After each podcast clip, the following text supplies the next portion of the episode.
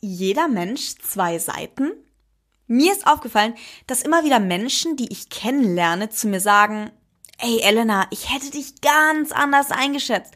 Du kommst im Internet so anders rüber.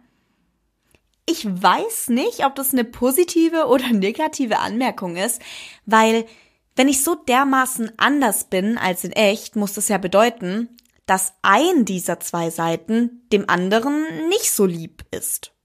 Obwohl, ja, anders muss ja nicht schlecht sein. An sich ist das ja ein nicht wertendes Wort. Nur in unserer Gesellschaft ist es des Öfteren abwertend gemeint. Tatsächlich bin ich auch sehr froh, wenn das Menschen zu mir sagen, weil ich mich nicht mal selber ertragen könnte, wenn ich 24-7 wie in meinen Comedy-Sketches wäre. Ich denke mir nur immer wieder so, ja, ist doch klar, dass ich in echt anders bin. Es sind ja ganz offensichtlich Rollen, die ich da spiele. Ich, ich laufe ja nicht in echt mit verschiedenen Perücken rum, rede in verschiedenen Akzenten oder sonst wie. Dann hätte ich ja eine dissoziative Identitätsstörung. An der Stelle will ich aber auch ganz kurz anmerken, dass ich mich nicht über diese Störungen lustig mache. Leider musste ich aber zu Beginn meiner Social-Media-Karriere oft Ablehnung von Freunden erfahren, sogar, so dachte ich zumindest, sehr guten Freunden und auch engen Freunden, weil sie mich als Fake betitelten. Sie fanden es irgendwie komisch, dass ich im Internet Sketches hochlade und in echt mit Problemen kämpfte oder traurig war. Das tat verdammt weh, aber tatsächlich habe ich dadurch recht schnell gemerkt, wer mich wirklich unterstützt, wer mich kennt und alle anderen schnell aussortiert. Lange Rede, kurzer Sinn. Ich kam durch diese Aussage, dass ich so anders im Real Life sei, auf die Frage, um die es in der heutigen Podcast-Folge gehen wird. Hat jeder Mensch zwei oder mehrere Seiten? Hey, ich bin Elena und du hörst gerade Frischfleisch. Wenn du dich über Gott und die Welt auskotzen willst oder eine Antwort auf die unnötigsten Fragen suchst, oder wenn du dich über wichtige Themen austauschen möchtest, dann bist du hier genau richtig. Im Intro habe ich, wie du vielleicht schon bemerkt hast, den Begriff dissoziative Identitätsstörung verwendet. Bevor ich mit der Podcast-Folge loslege, möchte ich noch eins klarstellen. Ich spreche hier heute nicht, und das betone ich nochmals, ich spreche nicht über multiple Persönlichkeiten. Bei Menschen mit einer multiplen Persönlichkeitsstörung gibt es nicht viele Persönlichkeiten in dieser einen Person, die dann den Charakter des Menschen formen. Stattdessen wechselt die betroffene Person ihre Verhaltensweise, besser gesagt ihre Identität, als sei sie ein anderer Mensch. Ich hoffe, dir ist der Unterschied jetzt ganz klar. Eine multiple Persönlichkeit ist eine psychische Störung, worüber wir heute nicht reden. Wir sprechen über die Facetten von uns Menschen. Klärchen? Klärchen. Dann legen wir doch mal los. Wir kennen doch alle diesen Drohnenspruch, du lernst mich sonst noch von einer ganz anderen Seite kennen. Was ist an diesem Spruch eigentlich dran? Und was sagt die Wissenschaft dazu? Ich habe mich in die Weiten des Internets begeben und mich ein wenig schlau gemacht. Dabei bin ich auf spannende Beiträge gestoßen. Also, laut Gunther Schmidt heißt es, dass jeder Teil Persönlichkeiten hat, die dann eine ganze Persönlichkeit bilden. Diese verschiedenen Persönlichkeiten beziehen sich auf die verschiedenen Bedürfnisse, die jeder Mensch hat. Diese Teile funktionieren im besten Falle wie ein Cheerleader-Team.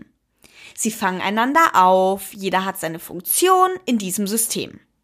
Wenn jedoch ein Cheerleader-Team keine Choreografie hat oder einzelne Mitglieder entweder fehlen oder die falsche Choreografie tanzen, dann kommt es zu Unfällen und oder Verletzungen.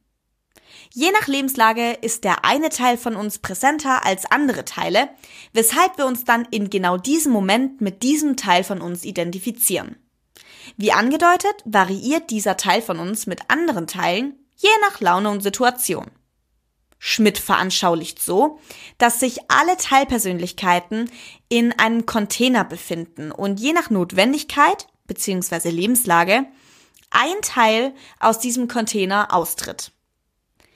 Ein etwas anderes Modell erschuf Mechtschild Reinhardt, nämlich das Eisbergmodell. Ich möchte mich an der Stelle auch nochmal entschuldigen für alle Namen, die ich hier falsch ausspreche. Aber seiner Theorie nach können wir nur ein Siebtel unserer Persönlichkeit kontrollieren, während sechs Siebtel nicht von uns, sondern von unserem Unterbewusstsein kontrolliert werden. Dementsprechend können wir die Auswirkungen, welche die jeweilige Persönlichkeit auf unseren Körper nimmt, nur geringfügig beeinflussen und auch wer wir gerade sind. Da gibt es aber noch eine andere Sichtweise. Um genau zu sein, die von Gordon Alpert und Henry Ottbird. Die beiden US-amerikanischen Wissenschaftler stellten in den 1930er Jahren das Big Five Modell auf. Demnach hat jeder Mensch eine Persönlichkeit mit fünf Kategorien, die unterschiedlich stark ausgeprägt sind. Und zwar folgende Eigenschaften. Offenheit, Gewissenhaftigkeit, Extraversion, Verträglichkeit und Neurotizismus. Neurotizismus beschreibt die anhaltende Charaktereigenschaft, sensibel, launisch und schüchtern zu sein, aber natürlich noch vieles mehr. Diese fünf Kategorien sind also anders gesagt unsere charakteristischen Grundbausteine. Die unendlich vielen verschiedenen Gewichtungen kreieren schlussendlich die vielen einzigartigen Charaktere, welche wir zum Glück auf unserer Erde haben. Auch wenn jeder also grundlegend eine gewisse Veranlagung dieser Eigenschaften besitzt, sind sich auch Alpert und Ottbird einig, je nach Situation kann dieses Mengenverhältnis dieser fünf Eigenschaften variieren. Man verändert sich zwar nicht grundlegend, aber na klar, verhält man sich bei der Arbeit anders als im Club am Freitagabend. Wäre ja irgendwie strange, wenn man entweder auf Partys oder auf der Arbeit identisch wäre. Ich lehne mich mal ganz weit aus dem Fenster und behaupte, dass es auch für den Großteil deiner Begleitungen in der Disco ein ordentlicher Stimmungskiller wäre. Oder wenn man auf der Arbeit genauso abgefreakt und gehypt wäre, als sei man gerade auf der heftigsten Party des Jahres. Dann hätte man höchstwahrscheinlich auch noch am gleichen Tag noch eine Kündigung auf dem Schreibtisch liegen. Aber Mensch, dann hätte man wenigstens fortan mehr Zeit zum Feiern gehen.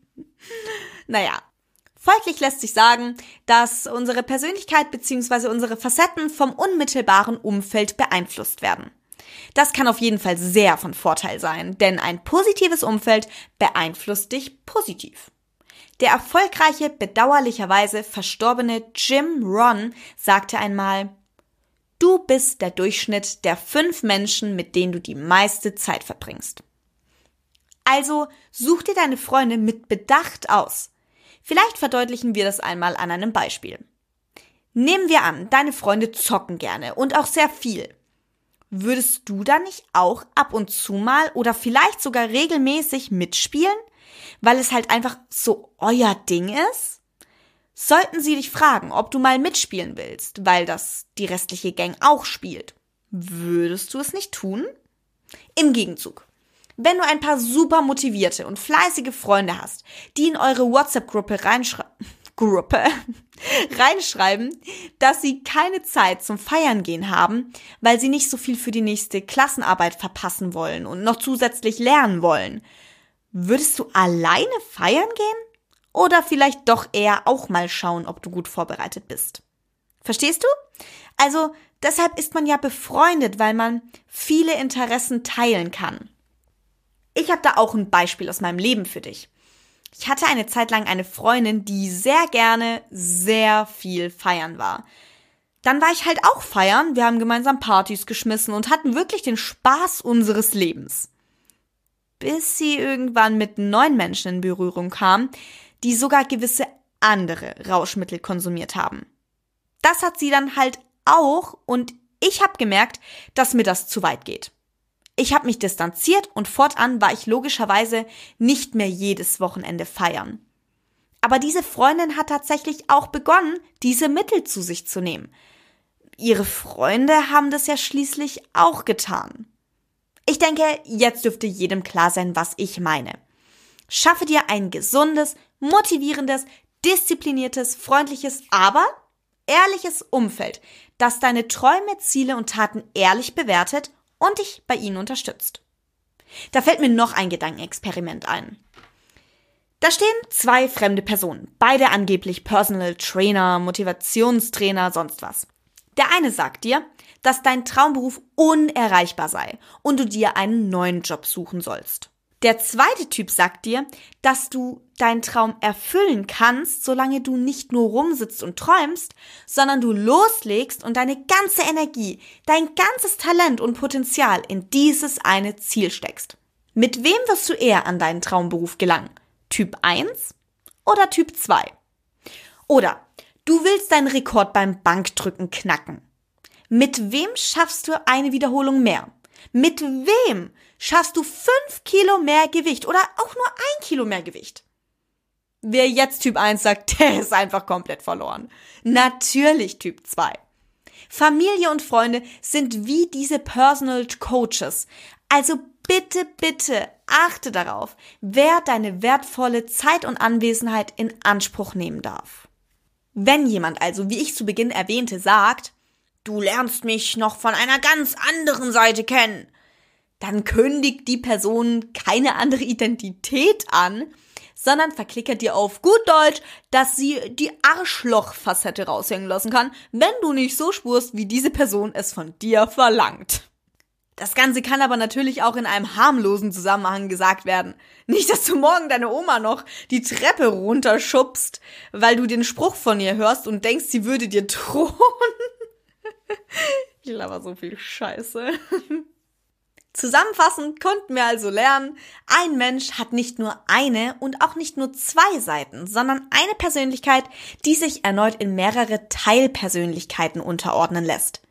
Diese haben in verschiedenen Situationen eine jeweilige Mengenkombination, welche es dir ermöglicht, dich in den Situationen auch dementsprechend zu verhalten. Bei Partys, Partys. Was habe ich denn heute mit dem Bei Partys wilder und verrückt, bei Geschäftsmeetings eher konzentriert und professionell. Und mit diesem neuen Wissen sind wir am Ende der heutigen Podcast-Folge angekommen. Ich fand's super interessant. Und du?